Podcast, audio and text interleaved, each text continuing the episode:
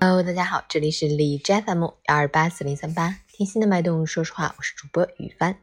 今天的成长家园分享内容是一个小学生担心自己什么？作者：重庆吴玉平。一个小学生会担心什么呢？一般而言，无非就是学习成绩如何，爸爸妈妈是否对自己满意，和同学闹别扭怎么办等等。谁能说这些不是问题呢？恐怕过来人都能感同身受。可是，当我看了一个六年级女孩的作文，这个世界的另一个我，有一种醍醐灌顶的感觉。从小到大，我们有太多无谓的担心，做了无数自寻烦恼的事情，可却不自知。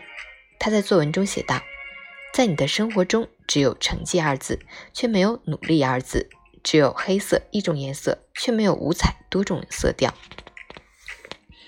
我厌倦你的冷酷无情，厌倦你那冰冷的面孔，因为那不会给人温暖。我讨厌你无知的头脑，讨厌你满脑袋死板的知识，因为那不会让你学会思考。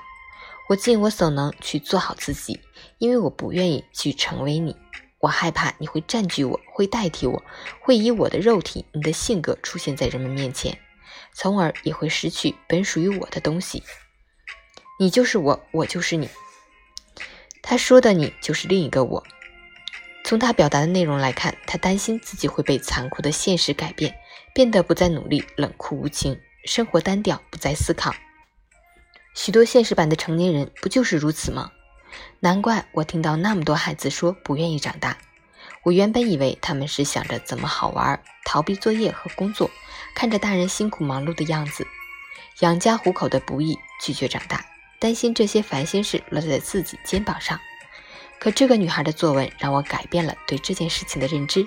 孩子们只不过想留住那份纯真与美好，期盼生活永远都那么好玩。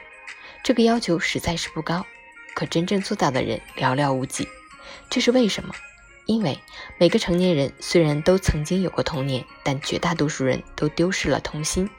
他们把童心当成无知和幼稚的代名词。这是天大的误解。在我看来，童心是一个人生命的本真，也是智慧的摇篮。那些活得有滋有味、情趣盎然者，无一不是怀揣着一颗童心的人。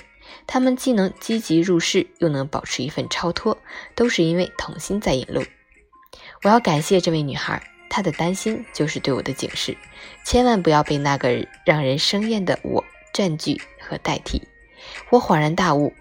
所谓成长，就是带着童心上路，找到回到本真的路，在探索生命奥秘和未知世界的途中，领略别样的风景，让灵魂不断蜕变，并时刻记得回到心灵的故乡，让自己充满能量，无畏地奔向生命的长途。二零二一年一月二十一日。